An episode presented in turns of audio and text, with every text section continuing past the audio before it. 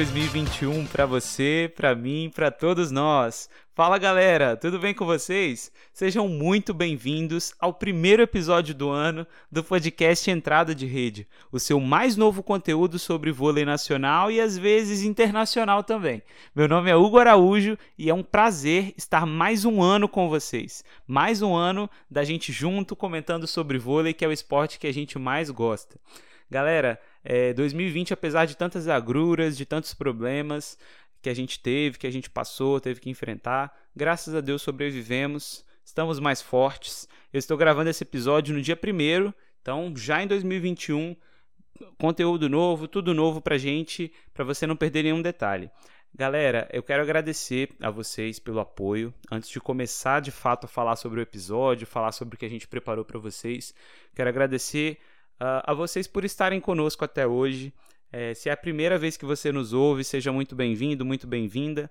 É, e é maravilhoso poder contar com vocês, opinando, ajudando a construir os episódios. Eu recebo muitos directs da galera pedindo episódio, dando sugestão, e as sugestões de vocês são ouvidas e são colocadas aqui em pauta.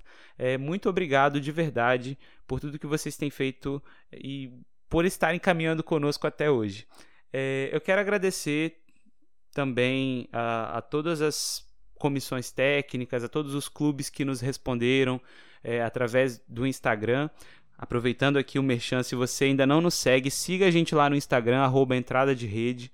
Por lá a gente vai postando os conteúdos novos, vai falando um pouquinho é, sobre o que tem chegado aí para você, vôlei fã. Então eu quero agradecer a todo mundo que de alguma forma nos apoiou nesse ano. Foi um ano difícil, mas sobrevivemos, passamos. 2021 vai ser melhor e já começa com um episódio novo para vocês. Olha que maravilha. É, eu quero agradecer e dizer para vocês que no nosso primeiro episódio a gente vai analisar a classificação da Superliga Feminina até agora. Falar um pouquinho de cada time, falar um pouquinho sobre as perspectivas para esse ano de 2021, que na minha visão vai ser um ano um pouquinho diferente do que foi é, esse primeiro turno primeiro turno da Superliga que terminou. É, eu acho que ainda tem alguns jogos para acontecer, mas que já demonstrou que, que é um pouco diferente do que a gente esperava, pelo menos do que eu esperava. Se vocês lembrarem aí, quem ouviu o primeiro episódio, viu a minha classificação, né? Olhando os times no papel e agora no final do primeiro turno a coisa já começa a se demonstrar um pouquinho diferente do que a gente tinha pensado lá no início. Isso é muito bacana. Ter uma competição tão equilibrada, tão imprevisível, é muito legal de assistir e de acompanhar. Não sei vocês, eu tenho time, tenho torcida, claro, mas observar essas surpresas que o campeonato traz é muito rico, né? A gente fica nessa expectativa, torcendo, gritando, mas a gente nunca sabe o que vai acontecer. Então eu quero comentar sobre isso, esse é o, título do episódio, é sobre isso que a gente quer falar. Mas antes eu quero é, falar um pouquinho sobre os nossos brasileiros e brasileiras que estão jogando fora do Brasil, né? fora do país. Estão jogando lá na gringa. É, é muito bacana ver que os nossos atletas estão sendo reconhecidos em grandes clubes internacionais. Infelizmente, eu, é, eu digo isso porque a gente quer ver os nossos principais atletas jogando aqui. A gente quer poder acompanhar eles, acompanhar todos os jogos, vê-los de perto mas eu acho que essa experiência de jogar em outro país é muito enriquecedora para os atletas, né? Não só enquanto atletas, mas enquanto pessoas também.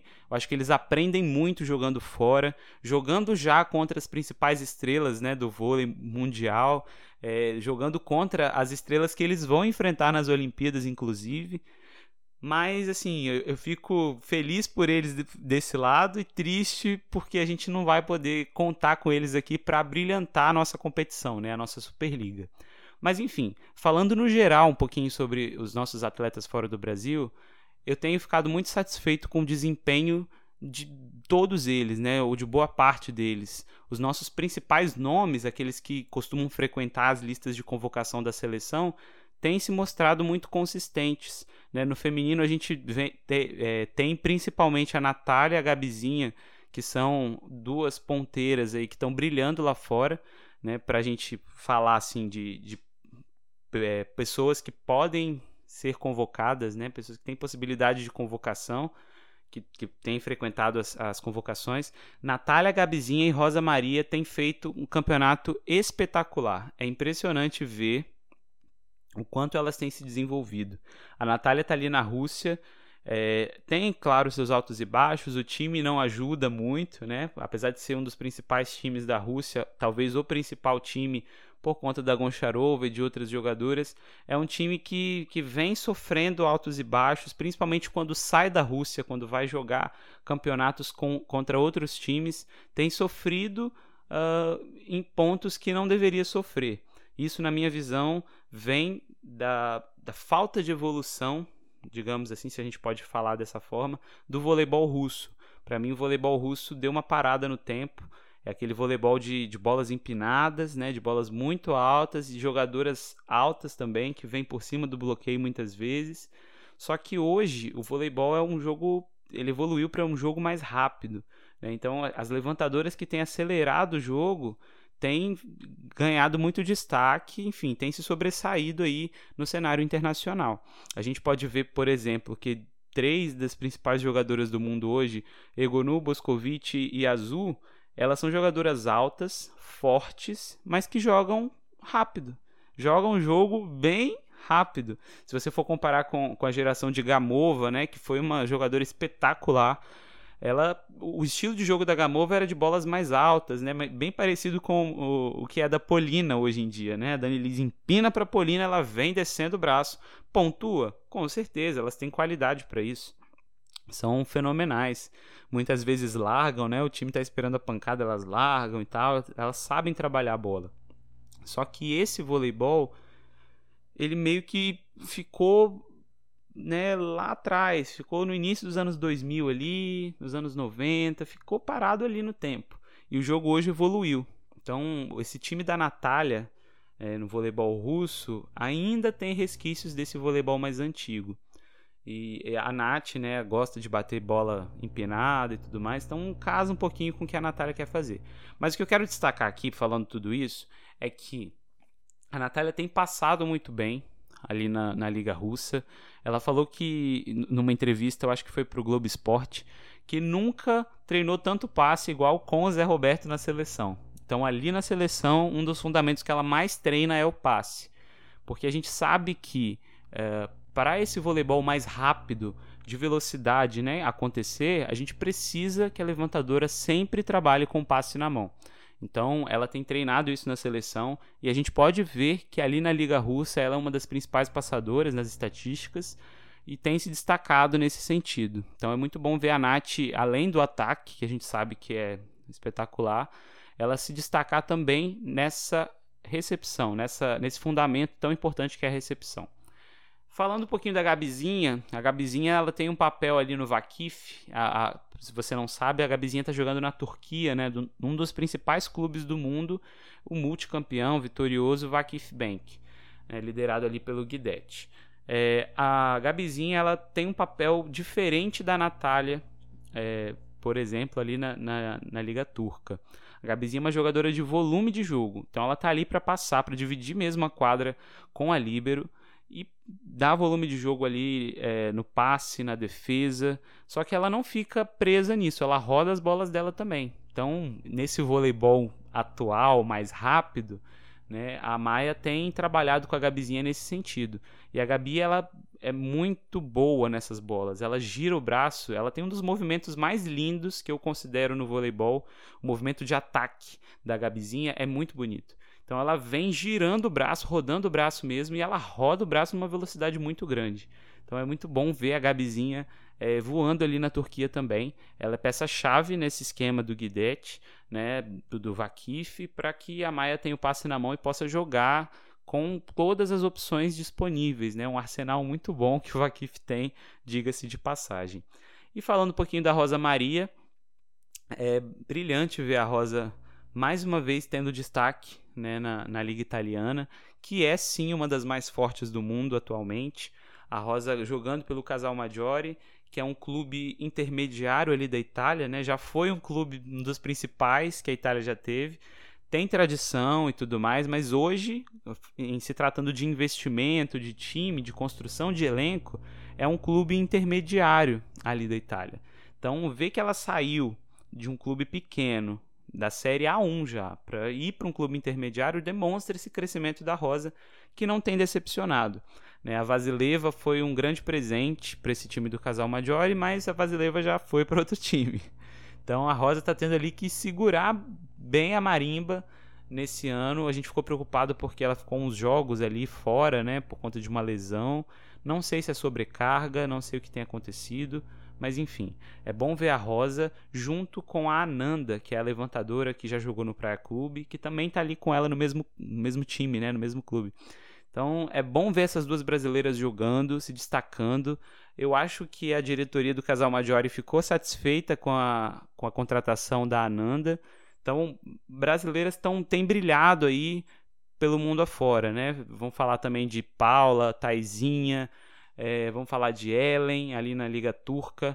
A Paula que ganhou uma oportunidade no, do Nilufer, ou Nilufer, não sei a pronúncia correta, que é o time da Sarah Wilhite né, ex-SESI Bauru. Então é um time que tem se destacado bastante, precisava de uma oposta, né? Precisava de alguém para ajudar a definir as bolas. A Sarah Wilhite estava fazendo essa função, inclusive. Agora com a chegada da Paula, eu acho que a Sara volta para a ponta e tem e o Nilufer vai ter mais opções ali no ataque. Então a gente vê as brasileiras tendo reconhecimento, sendo promovidas, sendo reconhecidas de fato pelo bom voleibol que elas têm apresentado. Então é muito gratificante para mim, enquanto torcedor do voleibol brasileiro, acima de todas as coisas, é, ver que os nossos talentos estão sendo reconhecidos. No masculino, a gente tem o Wallace ali na Liga Turca também, que está fazendo um campeonato espetacular. Pouco se fala do campeonato turco masculino, né? A galera não dá tanta atenção assim, porque ainda não é um dos principais campeonatos do mundo, se tratando de contratação de estrelas e tudo mais. Mas é uma liga sim interessante, uma liga intermediária, né, em nível internacional, mas que o Wallace tem se destacado, tem mostrado que realmente essa decisão de sair do Brasil foi boa para ele. Para ele ter essa sua primeira experiência internacional, até onde eu sei, é a primeira experiência internacional do Wallace. Então, é, trabalhar isso, ver como que é em outro país, conhecer um pouco da cultura, eu acho que é bastante interessante para ele é, essa, essa mudança, né? Sair um pouco do Brasil e ver o que, que pode acontecer. E aí a gente tem o Leozinho que está jogando com ele lá. E a gente teve uma debandada de atletas para o voleibol, é, voleibol europeu no geral, né? Mas o francês principalmente abocanhou, digamos assim, muitos talentos aqui do, do Brasil. O voleibol polonês com Flávio, eu acho que o Éder também. Então essa galera tem jogado lá fora e tem se destacado. A gente ouve pouco falar de vôlei masculino, né? Eu acho que as notícias que bombam mais, que dão mais audiência, digamos assim, são sim do vôlei feminino, mas observando uh, o Instagram, observando aí as estatísticas quando elas saem, quando elas são divulgadas, a gente vê que os brasileiros têm sim dado conta do recado. Eu quero destacar aqui no vôlei masculino o Lucarelli. Lucarelli que chegou ali uh, na Itália para jogar, só que teve já um, de cara assim uma perda irreparável que foi a, a, a, perda do pai dele, né? Infelizmente ele perdeu o pai nesse ano de 2020 e foi um início conturbado para o Lucarelli. Ele não estava sendo aquele Lucarelli que a gente está acostumado a ver, aquele Lucarelli que, que faz tudo, que sabe decide o jogo, que evoluiu bastante no passe. É, é, era um Lucarelli ainda em recuperação. A gente sabe que a perda de um ente querido é, assim, devasta mesmo a pessoa, né? É, as pessoas lidam com isso de forma diferente, mas ele, com um bom atleta que é, com uma pessoa maravilhosa que é, já tem se recuperado, já tem feito bons jogos.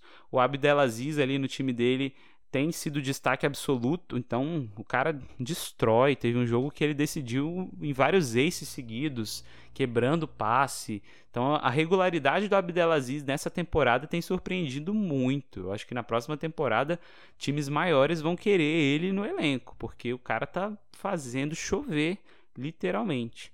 Então o Luca pelo que a gente vê no Instagram também, tem se habituado bem ao seu time. É, ele tá ali com o Djanelli, ele tá ali com o Solé. Não, Solé não, Solé tá no outro time. Ô oh, meu pai.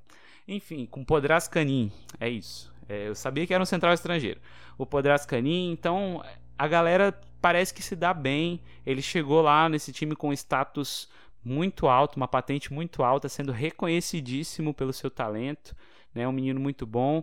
E a gente espera que ele continue evoluindo e seja um dos destaques desse time, sim, porque ele merece e muito, porque ele trabalha desde pequeno, assim, desde as categorias de base, ele tem evoluído, desde quando ele chegou no Minas, né, e apareceu para o cenário nacional.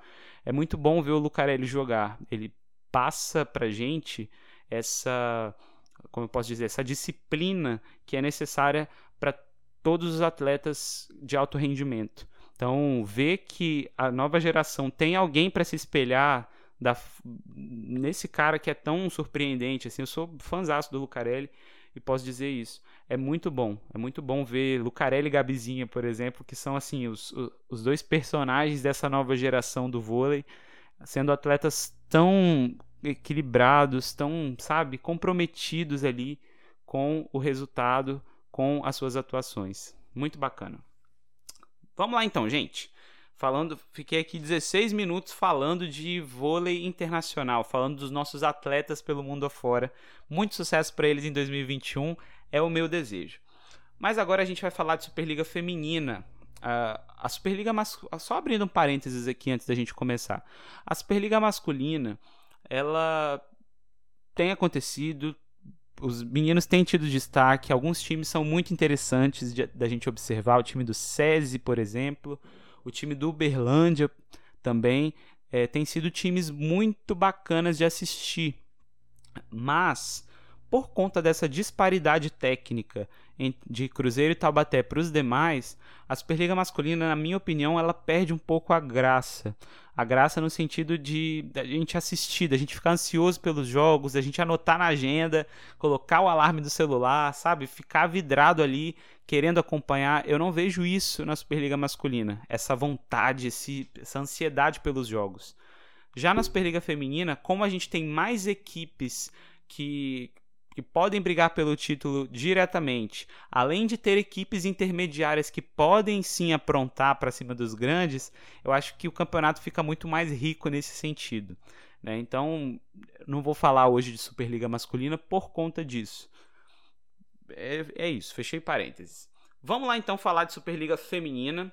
Eu vou comentar rapidamente pelos times uh, que estão de, de 12 até o sexto, comentar rapidamente sobre cada um deles. É, e vou gastar mais tempo nos cinco primeiros, porque são os times que têm as maiores torcidas, que têm os maiores engajamentos.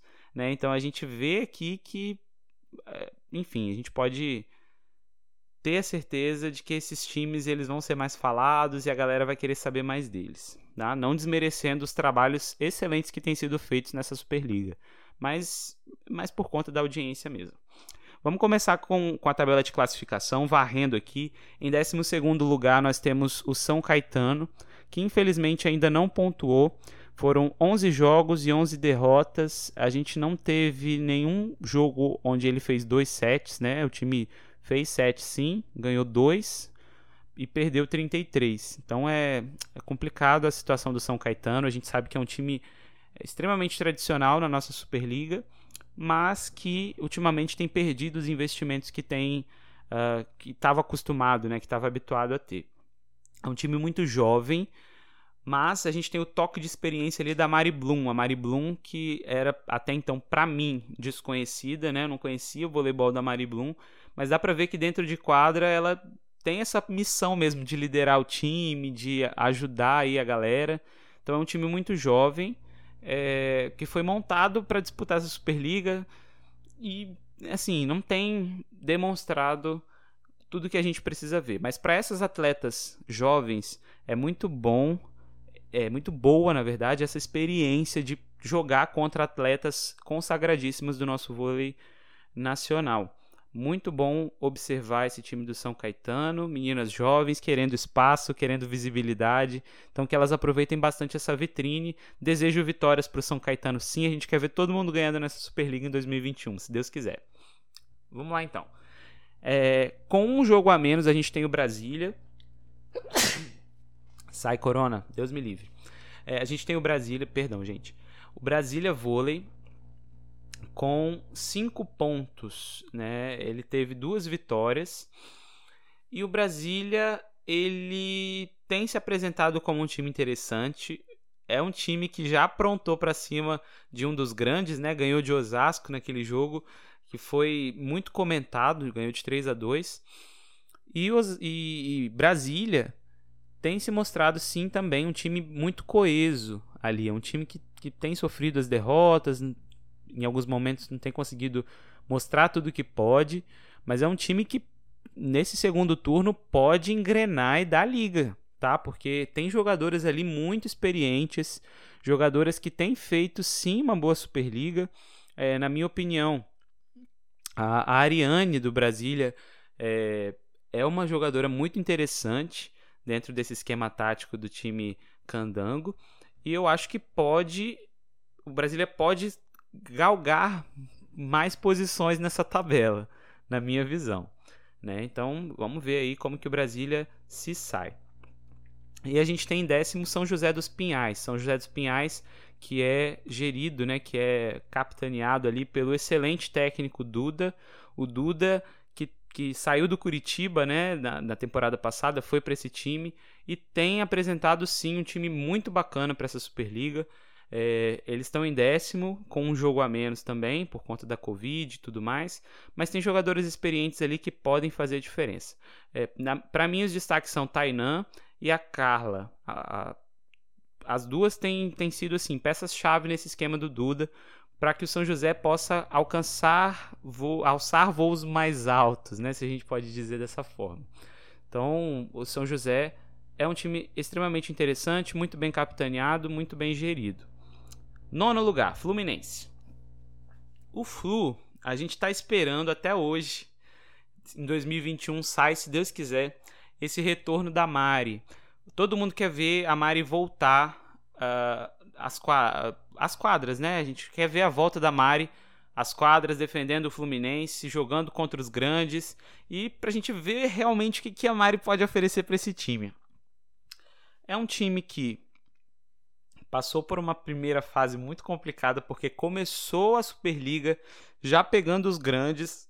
Então, assim, para um time com menor investimento, que foi montado às pressas, né, que foi montado aí de última hora, é, capitaneado também pelo Wilmer Dias, que é um, um, bom técnico ali, né? A galera taca muita pedra no Wilmer, mas ele é um bom técnico. Ele monta as equipes, ele, enfim, faz o que ele pode com o orçamento que tem. Né? Então a gente não pode exigir mundos e fundos se o time não, não traz essa estrutura, não dá esse apoio que o técnico precisa. Infelizmente é um time com menor investimento, mas que chegou para se manter ali na Superliga. Eu acho que o Fluminense, o papel dele, assim, pelo menos nesse início, é manter o projeto vivo, manter o nome Fluminense aparecendo ali no, no na, sabe, na estante principal do vôlei. Então o Fluminense tem jogado, né? Passou por uma, um primeiro turno muito complicado porque perdeu muitos jogos no início, porque já, já, jogou contra os favoritos, mas depois foi se reerguendo na Superliga. Né? Eu acho sim que é um time que pode dar mais trabalho nesse retorno.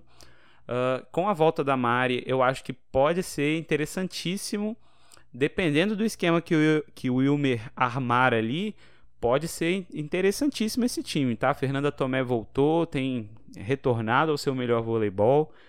A gente sabe que a Fernanda Tomé é, passou por uma temporada difícil em Osasco, né, onde ela teve alguns problemas extra-quadra que atrapalharam ela ali no seu rendimento, não, não jogou tudo que podia, não, enfim, não colaborou com o Osasco da maneira que ela gostaria. Mas agora ela vem com tudo, vem é, determinada, focada para fazer o seu melhor e ajudar o time. A Mari provavelmente vai vir de oposta, mas isso a gente vai ver só, só esse ano, né? É, e a gente espera que desde o primeiro jogo do Fluminense a Mari já esteja disponível. eu acho que essa é a, a principal atração que o Fluminense vai proporcionar para a gente nessa temporada. Em oitavo a gente tem o Pinheiros.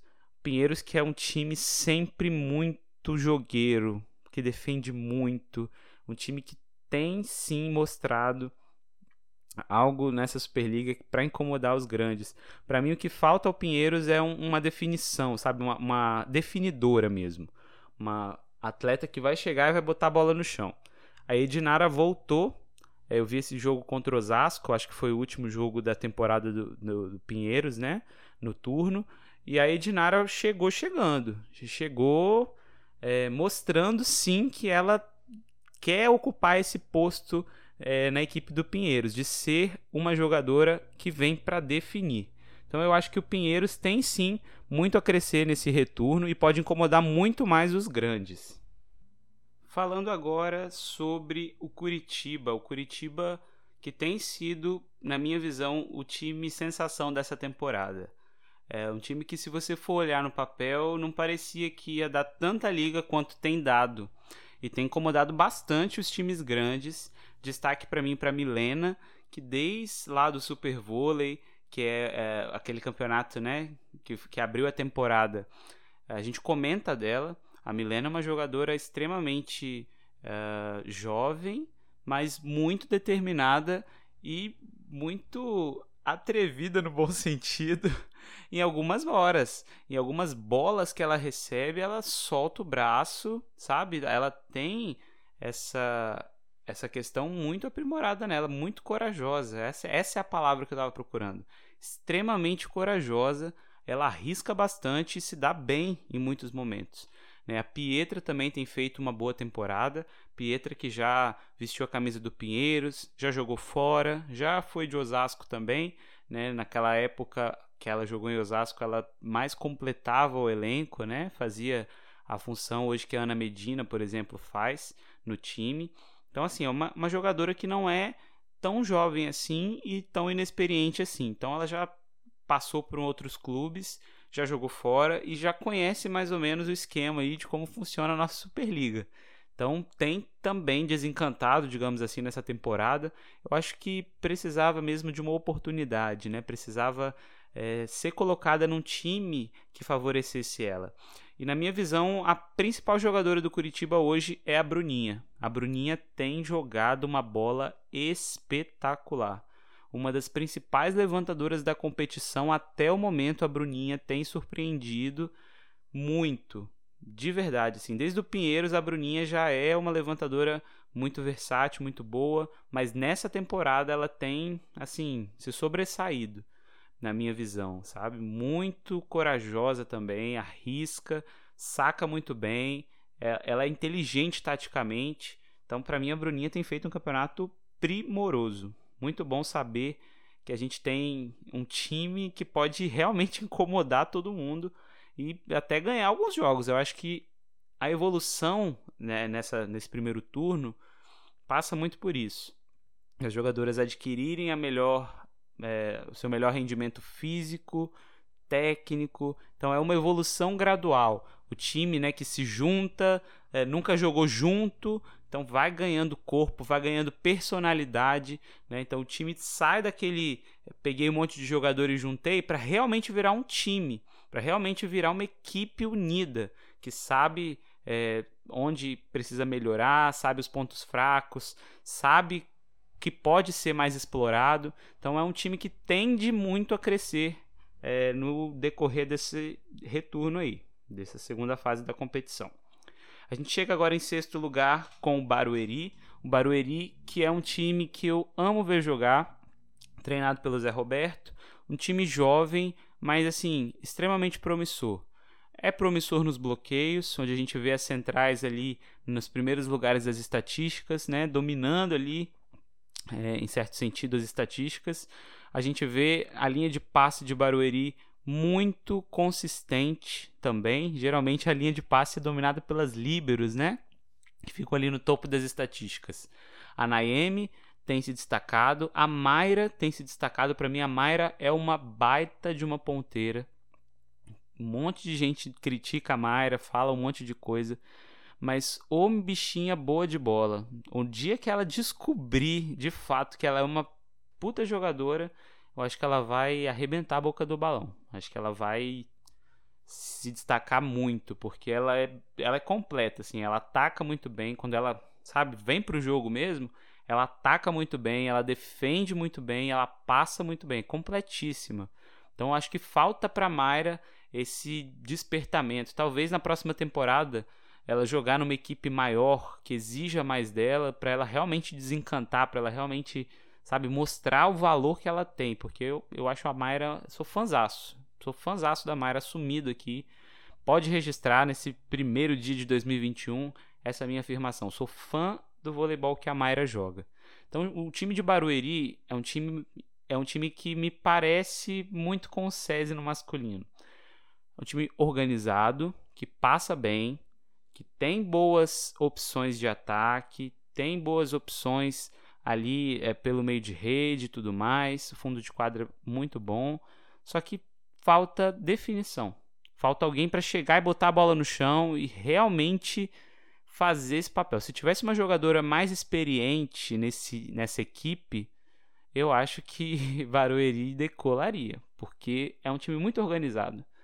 Se a Skol tivesse jogando ainda Skoronska, né, que é poxa, um chaveirinho que eu tenho também das estrangeiras que já jogaram aqui conosco na nossa Superliga, eu acho que esse time daria um trabalho muito grande para as outras equipes. Falta para mim essa jogadora que define. Por quê? Porque existe né, as opostas, estão jogando bem, a Kiss, a Lohane, estão fazendo o que a gente espera, muitos pontos, só que é um time que erra bastante na hora da definição.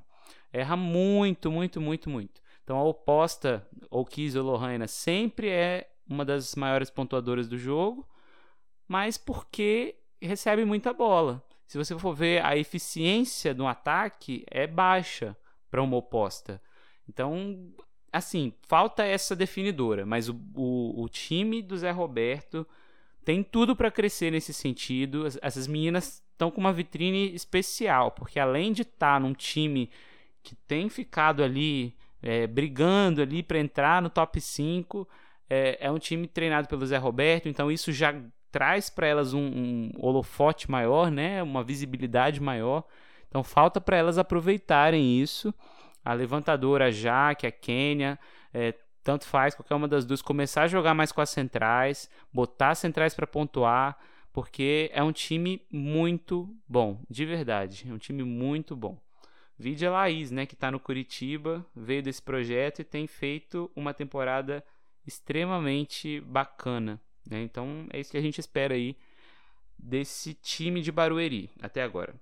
Então, sem mais delongas, chegamos ao top 5, onde a gente vai gastar um pouco mais de tempo para comentar esses elencos e o que a gente espera desses elencos agora, a partir de agora.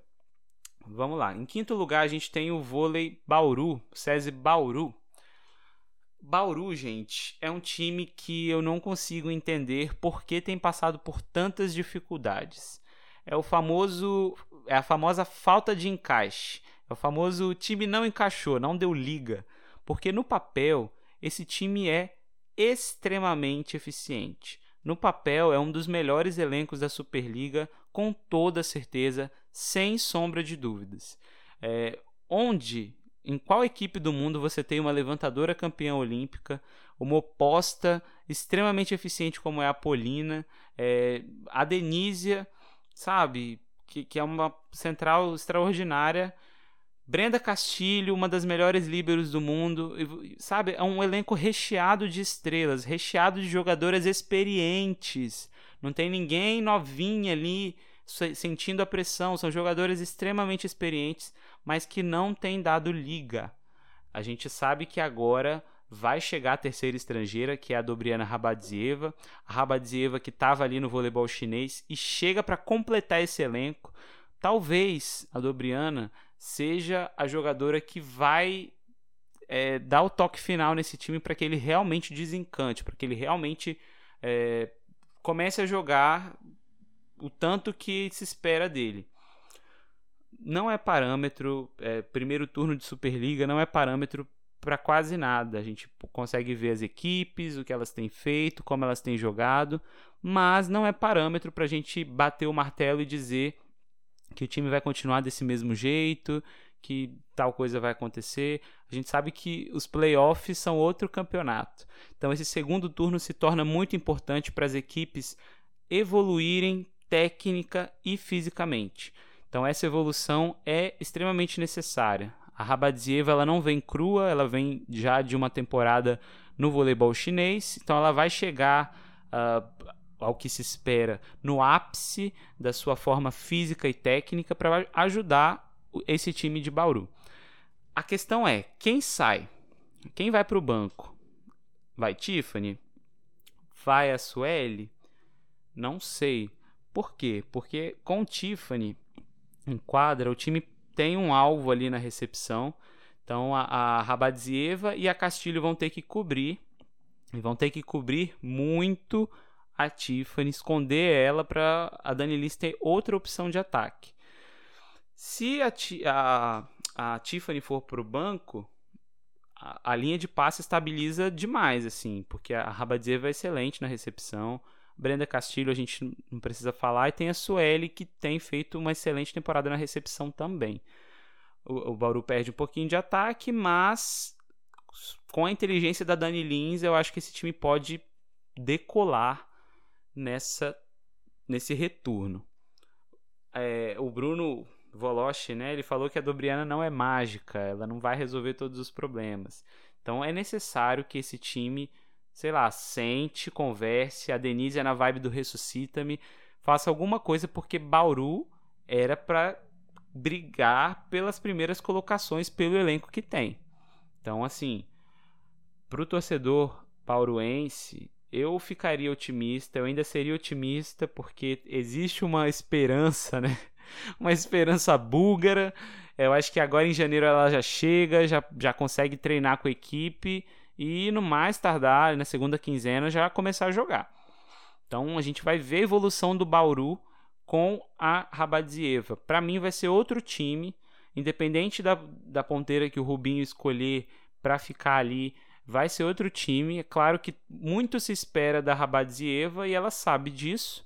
Né? Ela não é a primeira vez dela aqui no Brasil, ela já jogou aqui no Minas, já sabe da pressão que é você ser contratada como estrangeira, né? Geralmente o estrangeiro vem para isso mesmo, para mudar o time, para decidir e tudo mais. Ela já está habituada com isso, por jogar na China, por ter essa cobrança lá e por ter, enfim, passado por outros, outras equipes, né, do voleibol mundial. Ela já está habituada a isso e vai precisar apresentar um voleibol que a gente espera dela, né, que a gente sabe que ela pode fazer, para que o SESI chegue a um outro patamar. Porque ficar em quinto lugar com o elenco que tem é porque realmente é uma decepção. É uma decepção para o Bauru. Vamos ler. Em quarto lugar, mudando a chave, nós temos Sesc Rio, que para mim é um time que tem me decepcionado muito enquanto telespectador. É, o SESI, o Sesc Rio, Sesc Flamengo, né, agora ele tem me decepcionado pelo seguinte sentido: a gente não consegue ver que todas as jogadoras ali no Rio estão plenamente felizes, jogando soltas, como um time, sabe? Como uma equipe mesmo que quer vencer.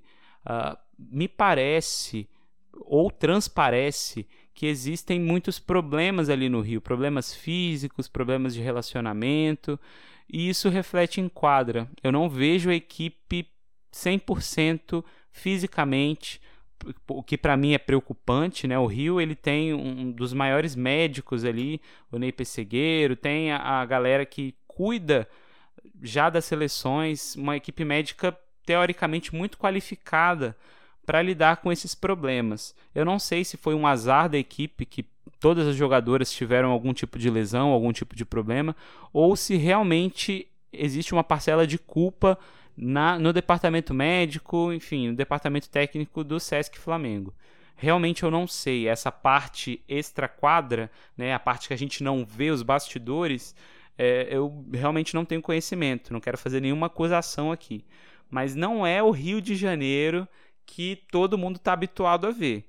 É claro que, sob o comando do Bernardinho, o time não está morto. Tem gente que acha que o Rio está morto, que o Rio está capenga, que não vai fazer nada. Não é assim. É, o Bernardo ele tem uma filosofia muito que está muito arraigada nesse time, uma filosofia de não desistir, de ir para cima, uma filosofia de errar pouco. Geralmente o time do Rio ele cede poucos erros para o adversário. Esse ano tem sido um pouco diferente, por isso que me assusta a postura do Rio de Janeiro dentro da quadra. É, é um time que tem errado bem mais, é um time que não está bem fisicamente. Isso é nítido, isso é claro, não precisa ser é, nenhum especialista para notar isso. E é um time que busca nesse retorno uh, uma reabilitação é, um reencontro com o seu melhor voleibol. Eu acho que o torcedor pode sim ficar otimista, porque as meninas querem muito isso, né? Querem bastante. Só que os problemas internos eles acabam afetando muito o time. E problemas internos em que sentido, Hugo? Problemas internos principalmente com a Drusila. A Drusila que é uma jogadora espetacular. A Drusila que é uma jogadora que tem cacife para estar tá nas melhores equipes é, se ela estiver bem física e tecnicamente. É uma jogadora espetacular. Espetacular. Craque. A Drusila é craque. Teve a sua experiência ali no vôlei de praia e tudo mais. E eu jamais vou entender Drusila ser quarta ponteira no Rio. Não dá para entender é, esse posicionamento da Drusila. Não me parece uh, algo dela, me parece algo da comissão com ela, ou dela com a comissão, eu não sei. Eu sei que existe esse, essa instabilidade ali no Rio de Janeiro. E por que, que eu digo isso? Porque Drusila provavelmente tem um dos principais salários é, ali do Rio de Janeiro. Eu não sei quem ganha mais ali, tá? Não, não vou entrar nesse mérito. Mas a Drusila teve propostas, é, como já foi é, elucidado aí pelos, pelas matérias jornalísticas, teve propostas de Osasco. É, naquele, naquela temporada onde a Gabizinha e a Natália foram jogar fora, é, a Drusila teve proposta do Minas também. Então é uma jogadora requisitada é, parece que Bauru também queria ela. Uma jogadora requisitada pelos principais clubes do Brasil. E aí o Bernardinho bateu na tecla de que ela precisava ficar mais uma temporada lá com ele e tudo mais, e ela ficou. Só que assim, não dá para entender esse essa insistência de Drusila ser a quarta ponteira. De verdade, é algo que eu não consigo entender, não sei os motivos, tá? Não estou aqui julgando, mas não sei os motivos. Então, essa nebulosidade, digamos assim, acaba refletindo em quadra e o Rio não tem mostrado o Rio de Janeiro que é.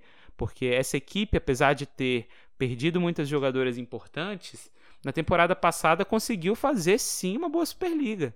Conseguiu ganhar a Copa Brasil, conseguiu, sabe, fazer valer a, a sua camisa, a sua força. Esse ano perdeu a Tandara, mas a base do time continuou a mesma. Sabe, a base do time tá ali, tá sabe, evoluindo para ser um time melhor. Se você for comparar o Rio da temporada passada com esse Rio de Janeiro agora, o que mudou assim, realmente foi o fato da Drusila não estar tá jogando. Então veio a Ana Cristina, que tem ido muito bem, inclusive. E a central, né? Trocou a Milka pela Valkyria, que a Valkyria tem estado melhor que a Milka é, nesse momento. Então, Valkyria tem surpreendido. Se você for ver essa mudança, foi para melhor. A mudança da, da Ana Cristina pela Drusila eu não sei, mas a Ana Cristina tem dado conta do recado. Então vamos dizer que manteve o mesmo nível. O resto das posições, tirando o time reserva, do time titular são as mesmas. A Fabiola ficou, a Jussiele ficou, a Amanda ficou, a, a Lorene veio para o lugar da Tandara, que é uma oposta que fez uma temporada espetacular na, no Barueri e por, pela seleção brasileira também. Então eu não consigo entender esse time do Rio de Janeiro estar tão abaixo da temporada passada, uma vez que na temporada passada o time era muito parecido com esse. De verdade, não dá para entender essa queda de rendimento. Eu acho que passa sim por essa situação quadrucila e isso tem afetado o time de uma maneira geral. Mas, nesse retorno da Superliga, o Rio vem com tudo, na minha opinião. Acho que vai crescer muito. Bernardo vai continuar implementando ali a sua filosofia. E se os principais clubes do Brasil, se os, principais torcedores aí ficarem dizendo: ah, não, o Rio é, é cachorro morto, não sei o quê.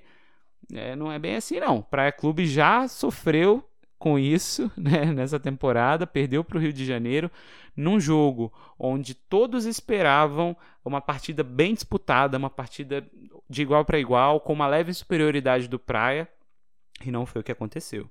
Então, assim, Bernardo é um baita técnico, um baita estrategista.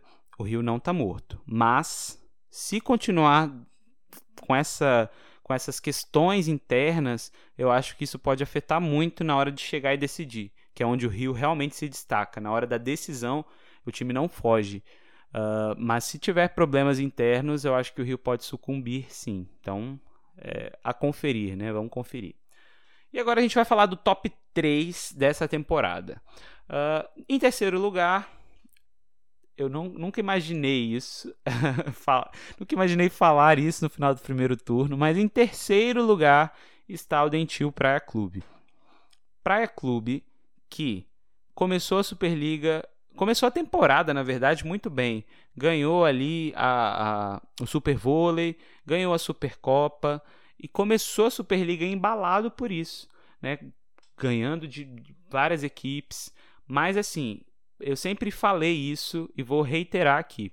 O Praia, ao contrário do Fluminense, teve um, um calendário bem mais tranquilo. O Flu pegou as principais equipes logo de cara.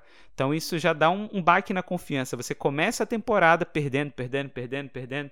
Isso dá um baque na confiança. Mas o, o Praia foi o contrário. Ele começou pegando as equipes mais fracas da Superliga né, fracas assim, né, tecnicamente comparado com o elenco do Praia. Então ele foi ganhando de 3 a 0 de todas elas, passando carro, passando carro.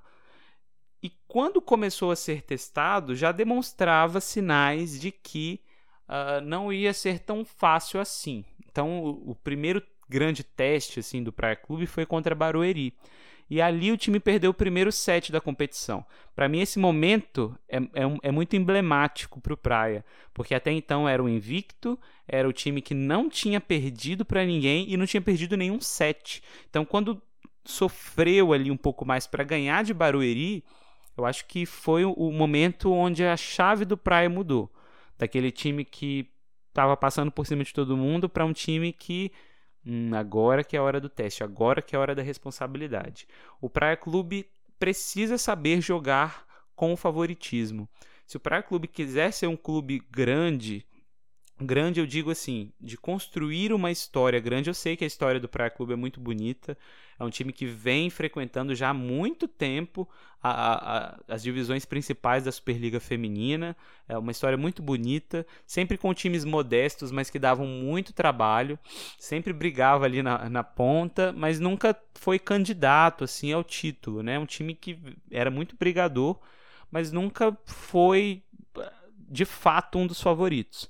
Quando ganhou a Superliga, o Praia Clube teve uma pequena mudança de status. Né? Ele deixou de ser um, aquele clube intermediário, aquele clube que dava trabalho para os grandes, para ser um dos favoritos ao título da Superliga. E jogar com favoritismo é diferente. Quando você joga sendo favorito, tendo o peso do favoritismo, e esse peso vem da torcida, esse peso vem dos patrocinadores, vem das próprias jogadoras, né? De saber que tem um time mais forte, um time mais é, qualificado no sentido. É, no papel, né, tecnicamente. Então, no papel, o Praia Clube tem o melhor elenco, tem um banco sensacional, um time titular espetacular.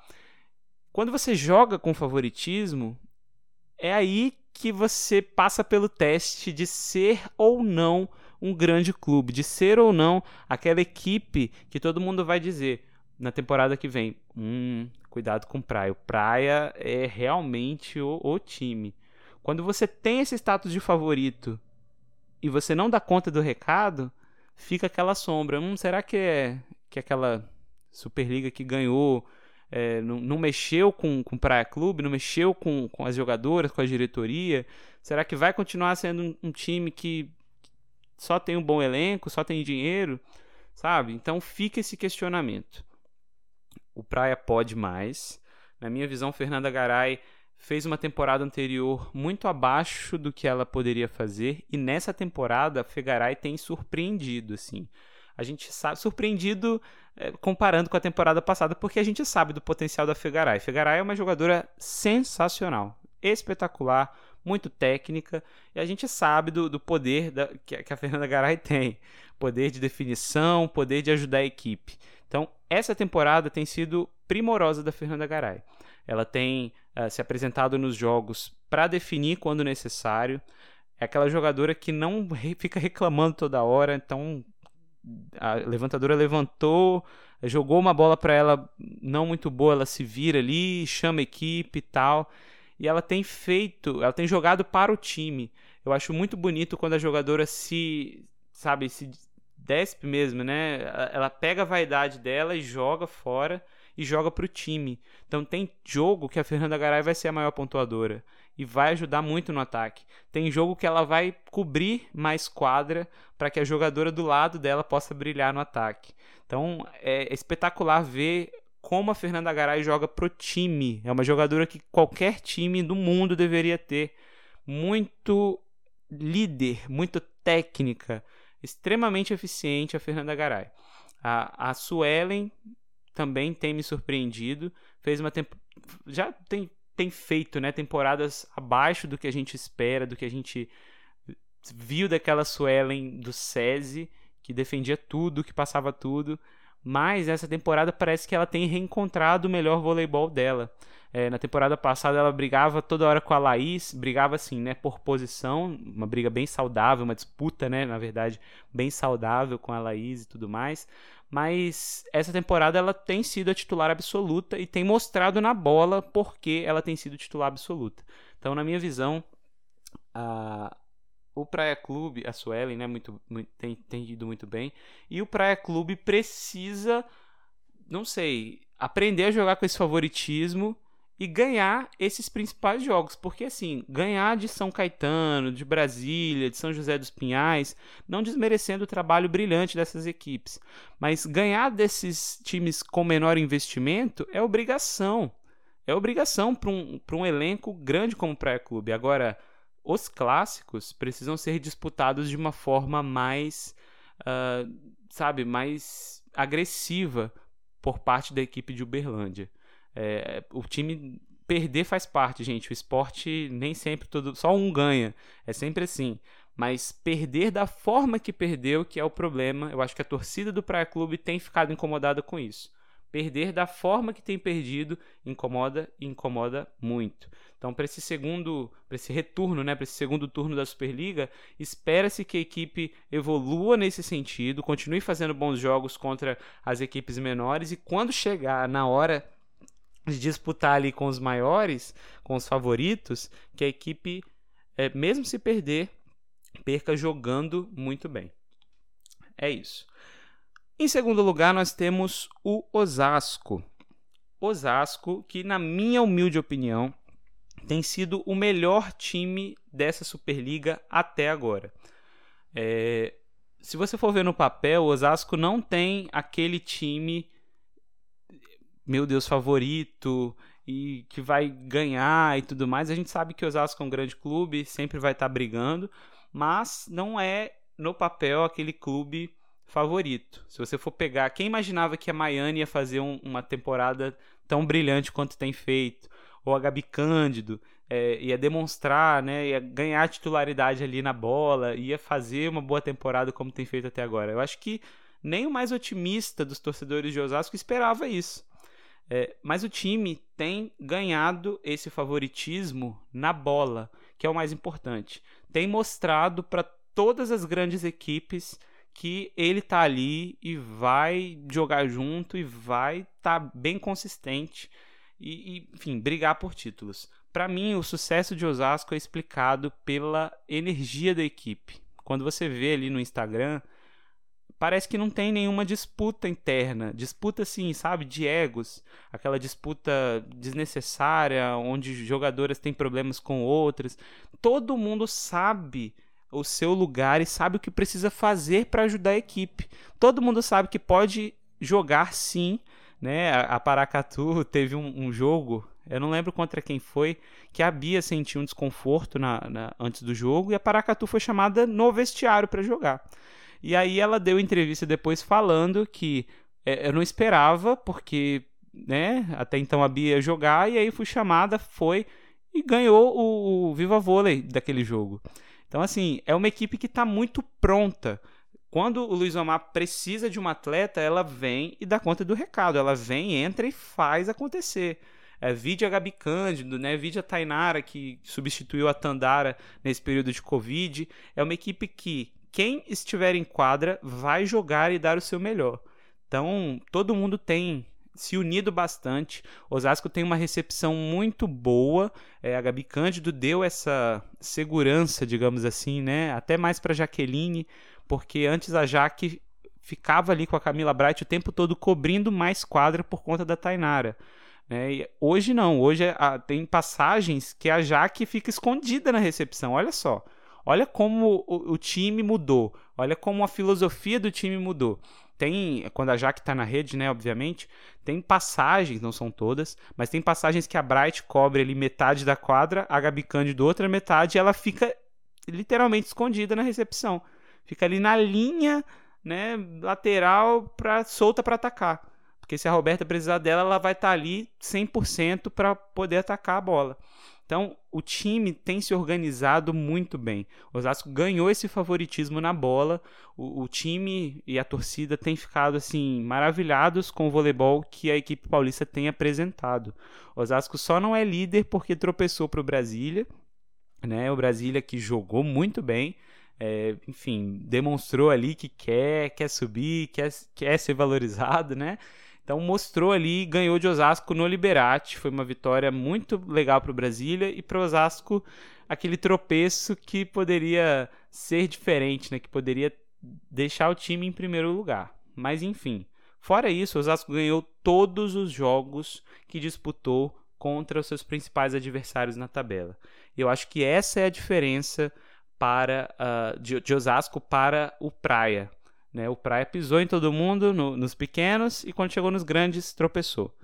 E o Osasco não. O Osasco passou o rolo compressor em quase todos os times grandes que, contra quem jogou. Né? Ganhou do Rio muito facilmente, apesar do Rio ter é, tido aqueles problemas de Covid, estava um time misto, né? Mas enfim, clássico é clássico, ganhou. Ganhou de Bauru, ganhou do Praia, apesar de ter tido um jogo um pouco mais apertado contra o Praia Clube, ganhou. Então, assim, mostrou a força que tem. Contra o Minas também foi um jogo espetacular de Osasco, não tomou conhecimento do Minas. Foi um 3 a 0 rápido, que ninguém esperava. É, é o que eu digo, nem o mais otimista torcedor osasquense esperava é, essa atuação de gala. Destaque também, obviamente, para Maiane, que tem feito um campeonato espetacular assim, no bloqueio, então, que é o fundamento onde a gente mais vê a Maiane aparecendo, é uma jogadora que, que tem assim surpreendido todo mundo. É, tem bloqueado muito nessa Superliga e não só bloqueado de, de ah, a bola estava fácil, ela bloqueou. É a técnica mesmo, é a leitura da jogada, é saber para onde vai. Quando você tem uma levantadora, é, por exemplo, no jogo contra o Minas, né, como a Macris, que é rápida, que pensa rápido, que tem uma visão de jogo excelente, a central às vezes fica perdida. Ela escolhe um lado e vai. Se ela der sorte, e foi. Ou ela chega muito atrasada porque a bola é muito acelerada e tudo mais. Só que a Maiane, ela tem, além de da técnica, né, de invadir de invadir ali com os braços, de bloquear, enfim, de chegar no tempo certo e tudo mais, ela tem lido as jogadas muito bem. Então ela sabe onde a levantadora vai mandar a bola e tem se posicionado extremamente bem. Eu acho que a, o entrosamento dela com a Roberta também melhorou muito com relação ao ataque. Então muitas vezes a Maiane desafoga além do bloqueio no ataque também. É uma jogadora que tem demonstrado aí que quer sim esse, o título de MVP da Superliga. Olha só. Por quê? Porque está competindo diretamente com uma companheira de posição chamada Thaisa, né, que não precisa, vou falar dela agora quando a gente falar do Minas, dispensa comentários. Então é uma jogadora que tem aparecido aí para figurar entre as principais jogadoras da competição, na minha visão. Então, olho aí na Maiane, olho aí nesse time de Osasco, que para mim tem sido o melhor time. Na verdade, foi o melhor time do primeiro turno. É, na minha visão e na visão de outras pessoas também, né? O Saque, Saque Viagem fez uma pesquisa e deu Osasco. Então a galera tem reconhecido esse bom momento da equipe osasquense. E vamos falar do primeiro colocado, que é o Minas Tênis Clube. Para a gente encerrar o nosso podcast, que já são uma hora de podcast, meu Deus. É, vamos falar do Minas. Minas, que é uma equipe extremamente é, organizada em certos sentidos e desorganizada em outros, mas que tem buscado uh, o seu melhor rendimento nessa temporada. A gente pode falar sim da Macris, que tem feito, que fez um primeiro turno, gente, tem feito, fez porque a Superliga não acabou e ao mesmo tempo o primeiro turno já, enfim, desculpem por essa confusão toda hora. Mas a Macris fez um excelente primeiro turno. Para mim, ela e Roberta foram as melhores levantadoras, né? Roberta por ter evoluído demais, né, por ter jogado inteligentemente, e a Macris por continuar no nível que ela estava apresentando. A gente sabe que se manter em alto nível é muito difícil. E a Macris tem se mantido, tem feito jogos espetaculares, principalmente quando o passe chega na mão, que é onde ela pode fazer a diferença, e tem feito, né? principalmente com as centrais. A Carol Gataz na China, que é uma China muito rápida, muito mais rápida do que forte, né, no sentido de, de força mesmo do ataque da Gataz. Não é uma, se você estiver bem posicionada, não é uma bola difícil de defender. Mas como é muito rápido, você não se posiciona direito, você não dá tempo de você se posicionar. Então a Macris tem jogado muito bem com a Carol Gataz e com a Thaisa. A Thaisa que aqui eu não vou ficar falando muito porque é chover no molhado, mas que é hoje a principal jogadora que o Brasil tem, pela força que tem, pela liderança que ela exerce dentro de quadra e, e sabe, pela energia que ela dá para as jogadoras para o seu time. Em qualquer time que a Thaisa jogue, ela leva o time com ela na comemoração, ela leva o time com ela na força que ela tem. Então é impressionante ver a Thaisa nesse nível, recuperando o nível que ela tinha, recuperando o nível antes da lesão. Muito bacana ver a Thaisa jogando dessa forma. E aí lá atrás a gente tem a Leia, né, que não tem feito para mim, na minha visão, a melhor temporada dela, mas que é a temporada irregular da Leia é muito melhor do que a temporada plena de muitas outras líberos no Brasil. Essa é a verdade. Mas a Leia tem, não tem feito a melhor temporada dela, mas não tem dado prejuízo também. Então é uma líbero extremamente inteligente, é, muito segura também. A, a Macris confia muito nela, dá para ver. Então a, a Leia tem cumprido seu papel, apesar de poder evoluir mais né, nesse segundo turno. E aí a gente tem outras jogadoras também nesse balaio. E que jogadoras são essas? As jogadoras americanas, aquelas que foram contratadas para decidir. Antes disso, a gente tem a Pridaroit também, que tem feito uma temporada muito regular. É, a Pridaroit muitas vezes desafoga né, nesse time do Minas e casa perfeitamente com o jogo da Macris, que é esse jogo mais rápido. Pridaroit, muito bem. E a gente tem as americanas que, é, como eu posso dizer, são o termômetro desse time do Minas. Em que sentido, Hugo? Se as americanas têm uma boa atuação, uma grande atuação, o time do Minas é outro. O time do Minas vira sim um dos favoritos para a Superliga. Agora, quando as, as americanas não jogam tão bem ou decepcionam, né, assim, comparando com o que se espera do voleibol delas, o time do Minas cai vertiginosamente. Por quê? Porque é um time que o banco não é tão forte quanto o dos seus adversários. Se você for comparar, por exemplo, o banco do Minas com o banco de Osasco e o banco do Praia Clube, é, é assim, pelo amor de Deus, é, é, muito grande, é muito discrepante a diferença. Se você for fazer um campeonato só com os bancos das equipes, poxa, o, o Banco do Praia é um, um, outro time da Superliga, sabe? O Banco de Osasco é um banco interessantíssimo também. Outro time. Então, é complicado você ter peças de reposição ali no Minas. Então, quando a, a Megan Easy joga mal, você tem a Casiele, que é uma jogadora que vai dar mais volume de quadra, volume de quadro, volume de jogo, vai botar passe na mão da Macris, mas que não é tão efetiva no ataque. Então, ganha-se de um lado, perde-se de outro, né? Da mesma forma que a Coutinho. Se a Coutinho não vai tão bem, você tem a Camila Mesquita, que é muito jovem, promissora, muito boa jogadora, mas ainda jovem, ainda né, não, não, aguenta aquela pressão, aquele regaço todo de estar tá num, numa equipe grande e tradicional como é o Minas. Então, o bom rendimento das americanas é o termômetro do Minas nessa temporada. É, nesses últimos jogos, elas têm evoluído. A Coutinho é uma jogadora com potencial incrível, na minha opinião. Eu reitero o que eu falei sobre a Mayra. Né? No dia que a Mayra é, entender o quanto ela é jogadora, o quanto ela é forte, o quanto ela pode, é, ela vai decolar. A mesma coisa da Coutinho. A Coutinho pega muito alto já foi falado isso, lembra muito a Hooker e tudo mais, só que não é tão inteligente na hora de colocar as bolas no chão, na hora de fazer as jogadas. Ela evoluiu sim, evoluiu principalmente na defesa, que a Gutina não defendia nada, meu pai. Mas hoje é uma jogadora muito mais ligada na defesa, evoluiu tecnicamente sim. Essa temporada tem feito muito bem para Coutinho, mas é aquilo. Se você resolver jogar, a gente vai ganhar esse jogo. Se a Coutinho descobrir que ela pode e realmente evoluir, vai ser uma baita uh, dor de cabeça para os outros times para pegá-la no bloqueio e para defender as bolas dela, que são só chicotada, muito rápida, muito forte.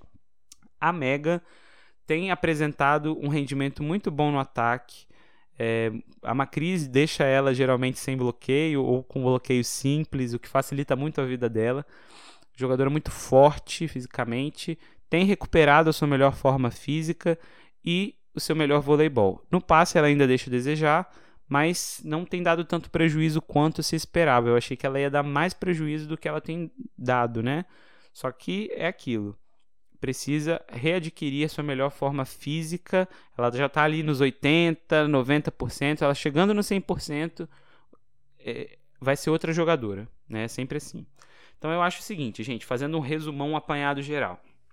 Todos os clubes têm muita coisa para evoluir, muita coisa para conquistar, principalmente na parte física.